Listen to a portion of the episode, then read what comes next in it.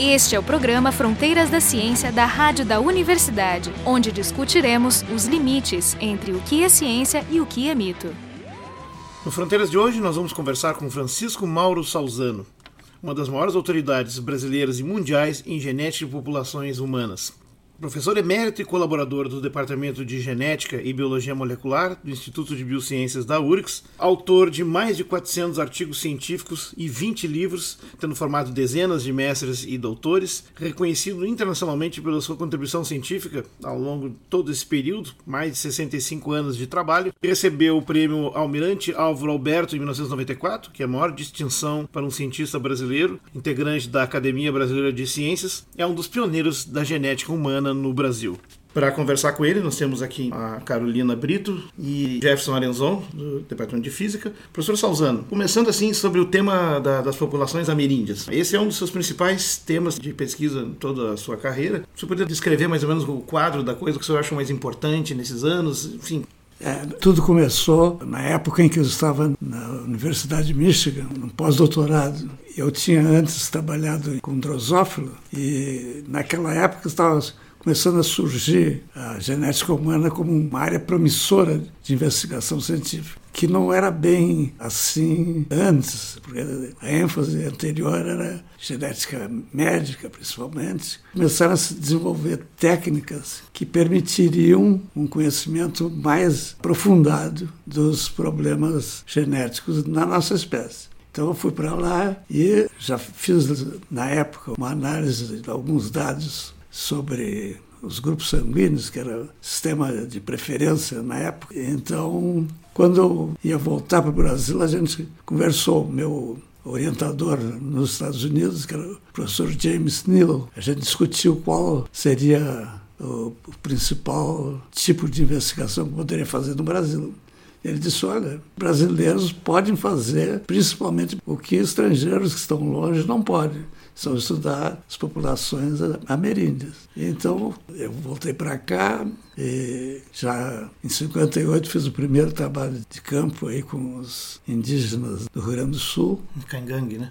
Cangangues, né? Tem dois grupos, são os cangangues em maior número e os guaranis que vieram lá de São Paulo e eventualmente lá do Paraguai. Professor, essa área, né, que é estudo das comunidades indígenas, é por excelência interdisciplinar.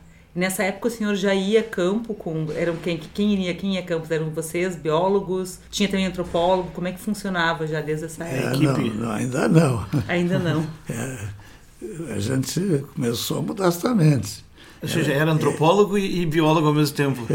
Pois é, é, é, fazia trabalho de campo como um auxiliar técnico que servia para coleta de sangue, essas coisas.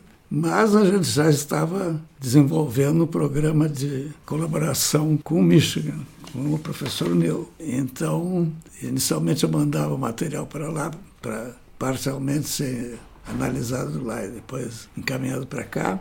Mas em 62 então a gente fez a primeira expedição multidisciplinar, que aí tinha um, um antropólogo social, a tribo era o Grupo Chavantes, que tinha ficado com os Chavantes por um ano, então conhecia muito bem a língua e os costumes deles. Um antropólogo físico, que era da Alemanha, esse antropólogo social era um inglês. E tinha o professor Neil, que era norte-americano, eu e o professor Clóvis Junqueira, do Rio de Janeiro, que era hematologista. Né? Naquela época, até agora, um dos materiais preferidos para estudos de genética é o sangue, que é mais fácil de coletar e assim por diante. Nesses dois grupos indígenas que tem aqui, então vocês coletavam sangue, mas coletavam também outras informações fenotípicas, por exemplo, é, né? É. E tentavam relacionar a diversidade que existe entre esses dois grupos, comparada com a diversidade dentro de cada grupo, como é que se compara? Vocês precisavam fazer essa análise para distinguir ou esses grupos eram claramente distintos por características fenotípicas, por exemplo? Ou se tinha correlações entre esses grupos que essa análise permitia obter?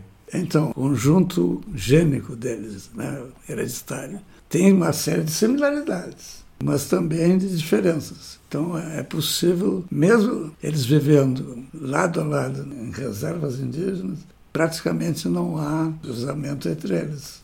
por causa da língua e costumes, etc. Mas é surpreendente, porque se até o Homo sapiens e o Neandertal acabaram se cruzando, né? Pois então, é. grupos mais próximos. Pois é. Mas ninguém sabe a língua dos Neandertais, ninguém sabe.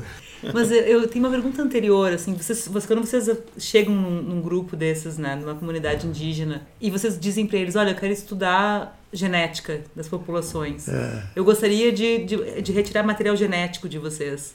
Qual é a reação deles? É, esse é um problema. Geralmente a gente acoplava ao estudo genético o estudo médico, né? Então, no início eu levava medicamentos tal. Era uma espécie de troca, então? Com... Isso, exatamente. Uhum. Então, no... Isso sempre foi assim. Depois, quando a equipe ficou maior, ia um médico especializado para fazer tratamento das pessoas, diagnóstico, tratamento. Porque são, são, são grupos bem isolados e... e... Isso varia. Né? Ah, tá. então, justamente, os grupos do Rio Grande do Sul já tinham uma longa história de contato com branco. Então, havia possibilidade de entrevista em português. Hum. Já no Chavante, não, porque só falavam a língua deles. Qual é a localização do grupo dos Chavantes? A localização geográfica? Eles locaram no Mato Grosso. Mato Grosso. E depois você trabalhou ainda com os Yanomamis, mais isolados ainda, né? Qual? Yanomamis. Isso, é. é. O grupo mais isolado, talvez, que tenha.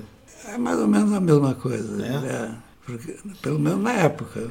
Mas então a gente, desde o início, coletava material demográfico para investigar questões de reprodução, para ver então essa questão se havia cruzamento entre Guarani e Canhangue, ou qual a probabilidade de que um determinado fator genético que surgisse numa geração fosse transmitido para outra, que é a questão básica da evolução. Então, a gente fazia também essas interrelações com a demografia e a genética. E aí depois, lógico, se envolveram também a parte de estudos médicos, que no final ficaram bem sofisticados, com estudos laboratoriais extensos, e bom, e assim por diante. Sim, que o senhor mesmo falou numa outra entrevista que os chavantes são interessantes também como grupo de foco, de estudo, porque tem registros de fertilidade e mortalidade muito antigos, mais de 60 anos já, né? Então você pode Exato. fazer uma coisa bastante sistemática, né? Exato. Então eles começaram a, o contato mais antigo deles, mais ou menos pacífico, foi na década de 40 do século XX. Sim. Mas uh, houve um episódio aí em que eles mataram o pessoal da, da FUNAI. Da, da precursora da FUNAI. É. Na, na, época era SPI. Pois é. Serviço de Proteção Índio, né? SPI. Isso, SPI. É. Então, inclusive, o, rio que corre pela aldeia, né? Chama Rio das Mortes, que era a morte do, dos sertanistas na época do contato. Uhum. E aí, posteriormente, então, veio esse antropólogo inglês que começou a trabalhar a parte de antropologia social. E assim foi indo. Quer dizer, até hoje existem grupos que estão mais ou menos ligados a nós, estudando uhum. esse grupo. Na época, de, lá por 1970, 80, houve um estudo ecológico norte-americano muito detalhado e uma antropóloga ficou também muito tempo entre eles, a Nancy Flower, de Nova York. E então ela obteve aquelas genealogias o David Maybury Lewis, que era o antropólogo inglês, tinha coletado as nossas, as delas, e assim e foi atualizando os dados até mais ou menos hoje. Uhum. Porque ligada a Nancy logo depois, foi um grupo de biólogos eh, interessados em medicina da Universidade Federal do Rio de Janeiro, uhum. Museu Nacional. São o Ricardo Santos e o Carlos Coimbra continuam com um trabalho contínuo nas aldeias. Essa época dos sertanistas, esses primeiros contatos, é, é a época dos irmãos Vilas Boas. O senhor teve contato com algum deles? É, tive. Imagino que sim. Pois é, o, o Otávio morreu logo. Depois é, tinha um outro que fazia principalmente eh, relações públicas. E tinha um que ficava lá na aldeia. Então, na época que nós fomos ao Xingu, ele estava lá. Ele era muito calmo, tal, ficava na rede. E nós íamos. Ele estava lá no posto, no posto que agora é o posto Vilas Boas do parque. Sim. E nós íamos para um grupo que é Caiapó, que era afastado, isolado. E aí quando ele estava se despedindo do nome, deu um livrinho comunista. Falei, vai, vai lendo, vai lendo lá, quando tiver tempo lá. No... Essas amostras que eram coletadas, né, que vêm sendo coletadas já há 60 anos, houve algum esforço de tentar preservá-las? Existem sim, amostras sim. congeladas? Porque as técnicas que vocês usavam no início eram técnicas genéticas, macroscópicas, né? não tinha uma análise microscópica, né? sequenciamento. Existindo a preservação, se pode retomar essas amostras antigas e, é. e, revisar os, os resultados.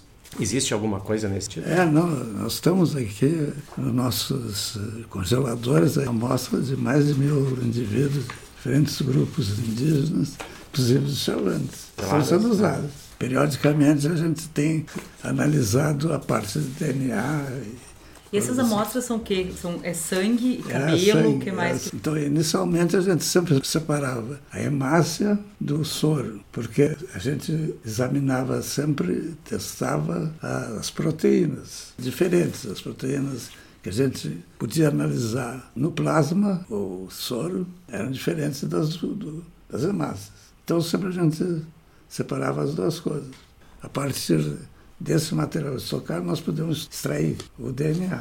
Então, então vocês conseguem é... usar as técnicas modernas para dados mais Exatamente, antigos. Exatamente. É. Puxando lá da sugestão, quando o senhor discutia com o professor Nil, no seu pós-doutorado, dessa ideia de que que modelo utilizar. Tem uma questão aqui, por exemplo, é, se trabalha muito com drosófila, como Dobzhansky e outros trabalhavam na época, porque é um modelo rápido, porque tem uma geração, se reproduz rapidamente, em grande quantidade, você pode fazer experimentação, que é exatamente o contrário de uma população humana, né? que, tem, é. que tem uma série de limitações, mas ao mesmo tempo é a que mais nos interessa conhecer, porque é nós mesmos. Né?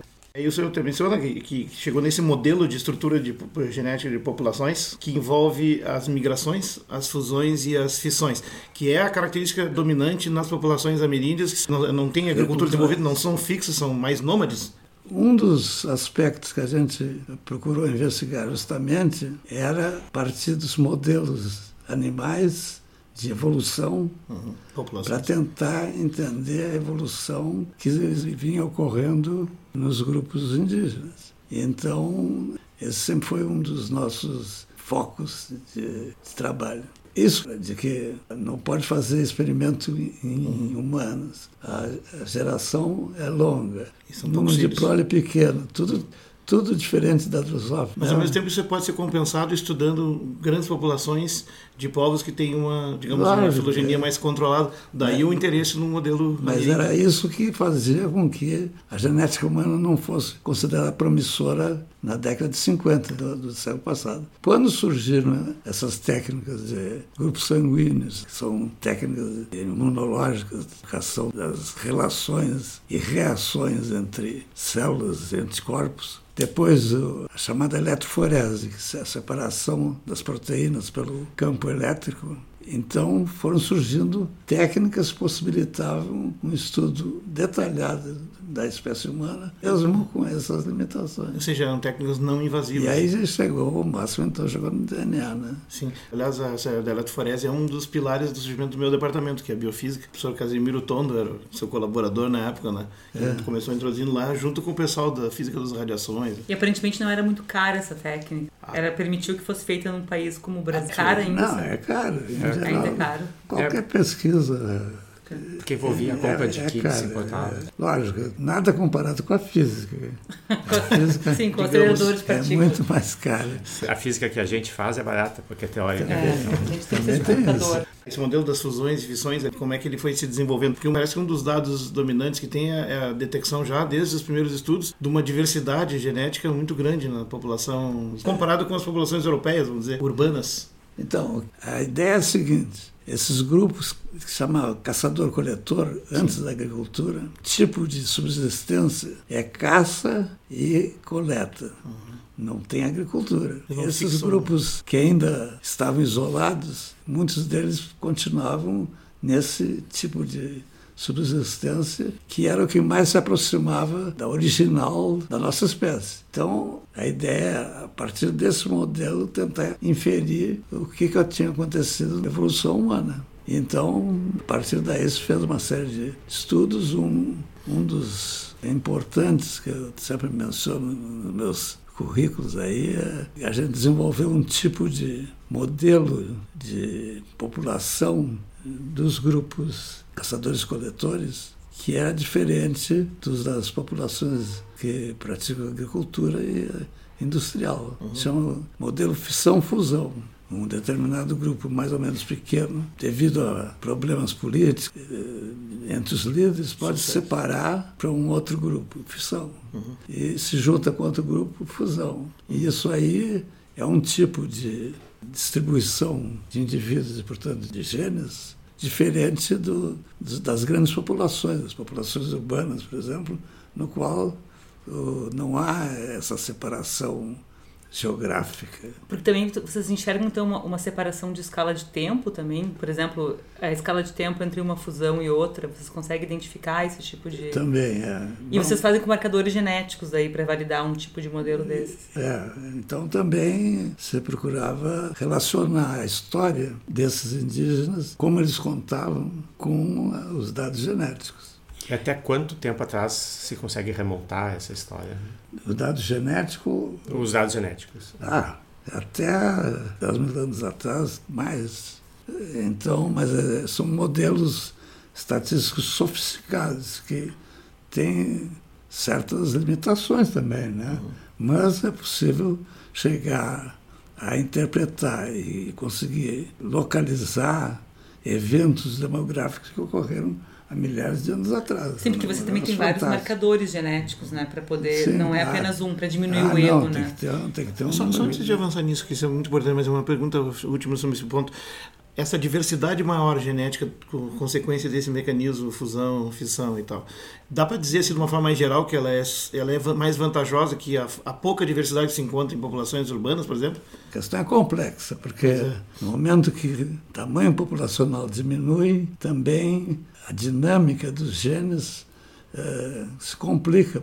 Pode haver extinções, né? Perfeito. Simplesmente devido ao acaso. Então, depende de cada tipo, cada população é uma, um caso diferente. Mas, em geral, em populações maiores, a diversidade genética é maior também.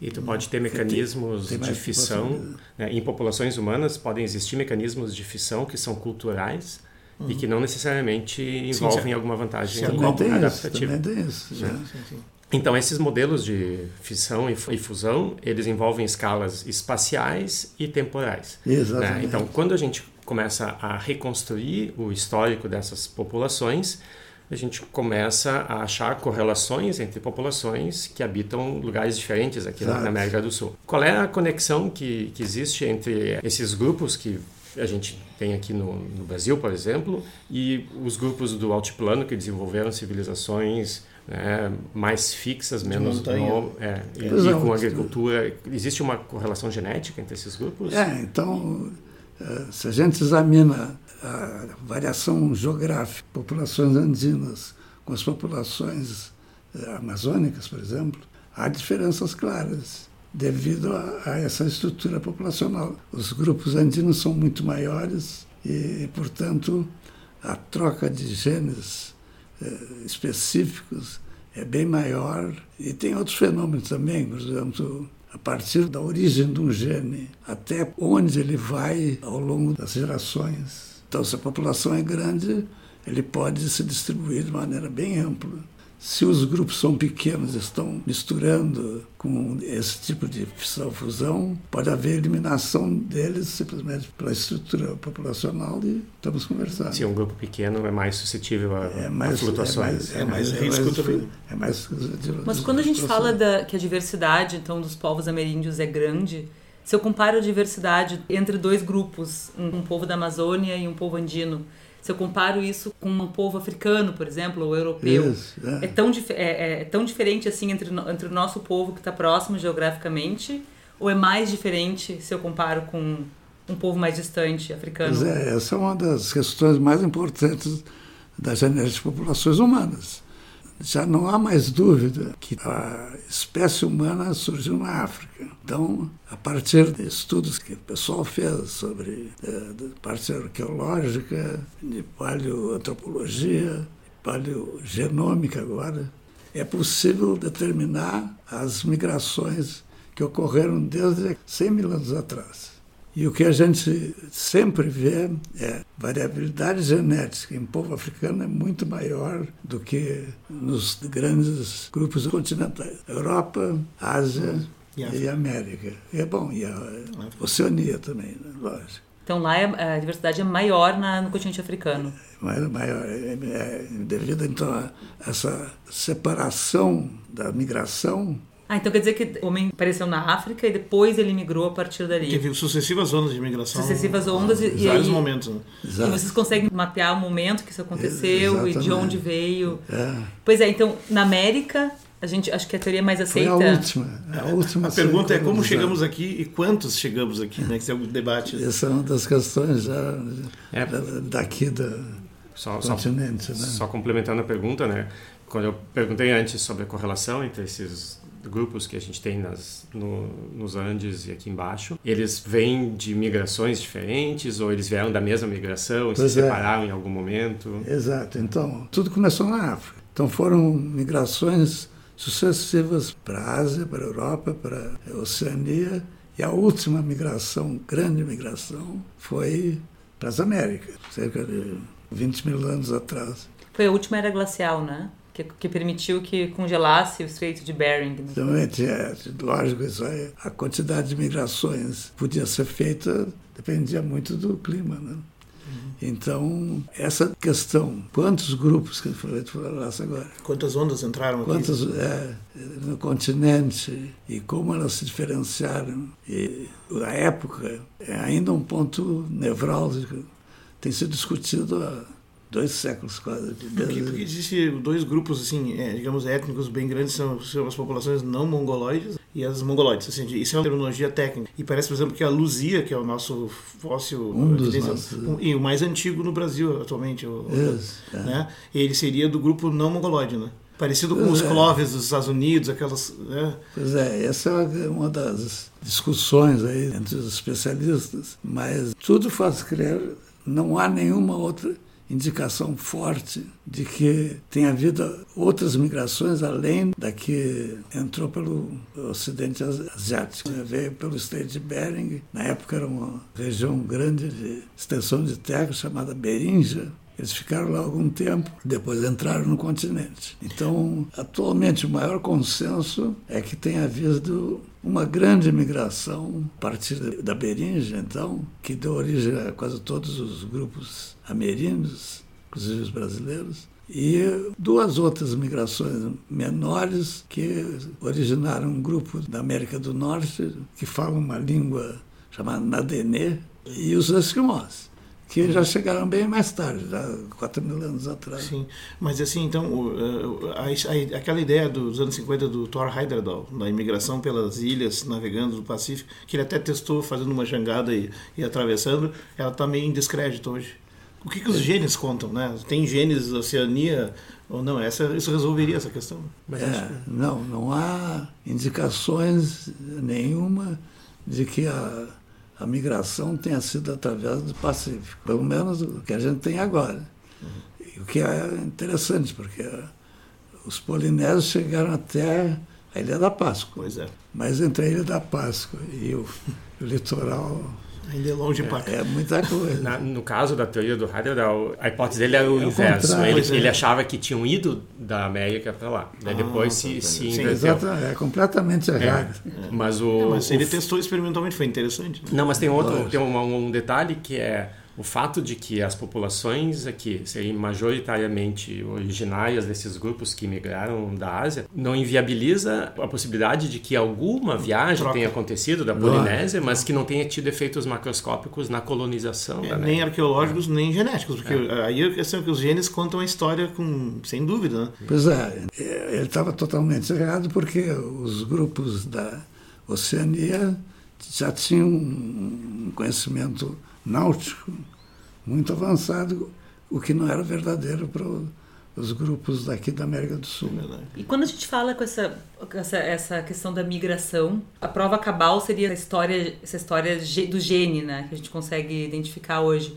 Mas depois disso aí, existe necessidade de, um, de uma comprovação arqueológica? Vocês Lógico. batem dados? Como é que é feita essa Lógico, determinação que, final disso aí? É, para a hipótese ser realmente validada, tem que ter evidências de outro tipo, não só genético. E essa questão, então, da colonização da América tem sido abordada do ponto de vista linguístico, do ponto de vista arqueológico, paleoantropológico e cultural. Então tudo isso tem que fechar. Pra... tudo isso tem que fechar. Então tem um artigo é, recente de vocês, de 2012, que saiu na Nature, que me chamou muito a atenção. Vocês têm a, reconstruindo a, população, a história da população dos, dos, dos, americanos nativos. Bom, eu, como leiga, assim, eu olhei e fiquei fascinada pelo fato de que vocês conseguem traçar uma espécie de divisão linguística também. E eu fiquei muito curiosa com, com essa questão, quer dizer, uma, uma migração que aconteceu, sei lá, 20 mil anos, 15 mil anos atrás. Eu consigo guardar uma história de uma raiz linguística nessas pois é. populações? É. Essa é uma discussão forte entre os linguistas. Essa área da linguística que estuda essas diferenças chama linguística histórica. Não há dúvida que o ritmo de mudança nos vocábulos e na estrutura da língua são muito mais rápida do que a, a variação genética. Então, alguns linguistas consideram que eh, não, é, não são válidas essas comparações. É, porque eu fico pensando, né, a, a perder uma, uma língua pode acontecer em uma geração. Né? Por exemplo, na época da Segunda Guerra aqui, os descendentes da Alemanha não podiam falar alemão e a geração subsequente não fala alemão. Quer dizer, tu pode perder, né, uma... fala menos, ou enfim, mas... E a questão da genética tem uma escala de tempo muito mais longa, né? Claro. Então eu fiquei, eu fiquei me perguntando como é que essa, essa coisa se faria grande grupo da, das línguas africanas. É um tipo de análise que tem sido feito, mas que não dá para comparar diretamente com a variabilidade encontrada nos grupos americanos. Aliás, é um dos grupos mais variáveis. Então, mas é, é possível então fazer essas inferências paralelismos, mas nem sempre é uma coisa comum. Você tinha falado antes que existe uma variabilidade genética maior na África Isso. do que no, nos outros continentes. Isso é por causa do efeito fundador nessa, é, é um nessas dos, é um, migrações? É um dos fatores, é, sem dúvida. Então, como a, a, migração aqui na América foi a última, a gente deveria esperar a menor variabilidade genética de todos os continentes? Pois é, e realmente, se a gente analisa variabilidade genética em africanos, em europeus, em asiáticos, em ameríndios, a variabilidade total é menor. A gente está sempre encontrando a mesma coisa em diferentes análises. É menor nas Américas. É a variabilidade intrapopulacional, nas Américas, dentro da população, dentro da grande população. Mas a variabilidade interpopulacional, entre populações, é maior, por causa dessas fusões, fusões. A gente espera, pensando assim futuristicamente, não sei, daqui a, um, daqui a alguns anos, ou se é possível, que essa globalização que a gente enxerga hoje vai se traduzir numa maior variabilidade genética, numa escala de tempo, não sei, de 50 anos? Sem, Existe teoria sobre isso? Sem dúvida, sem dúvida. A gente vai encontrar então um pico, digamos que daqui a um milhão de anos a gente resolve estudar isso. Eu não sei se uma espécie dura um milhão de anos, é outro debate. Sim, seria, mas sei lá, daqui, mas aparece, apareceria então um pico dessa, dessa nossa globalização, um, digamos uma, uma variabilidade genética que aumenta no mundo inteiro. Poderia esperar uma coisa assim? É difícil de dizer se vai aumentar exponencialmente, por exemplo. Né? O tipo de variabilidade está aumentando devido a esse fato de que é, é muito mais fácil agora as trocas entre grupos, inclusive continentais, do que era antes. Claro. Com as migrações pois, eh, históricas, portuguesa e africana, houve um aumento na variabilidade da população brasileira como um todo. E é isso que então vai ocorrer. Só que nunca vai ser um cruzamento totalmente aleatório, porque tem distância geográfica, tem a cultura, claro. tem. A teoria da origem das populações ameríndias, qual é a menor hipótese? Nós continuamos na ideia de que houve uma grande migração única com essas duas outras pequenas contribuições. É, eu acho que esse é o consenso mundial. Nós conversamos aqui com o professor Francisco Zalzano, do Departamento de Genética da URGS, sobre a é, genética de populações ameríndias e um pouco da sua carreira. Com ele estiveram Carolina Brito e o Jefferson Alenzon, do Departamento de Física, e eu, Jorge Kielfield, do Departamento de Biofísica. O programa Fronteiras da Ciência é um projeto do Instituto de Física da URGS.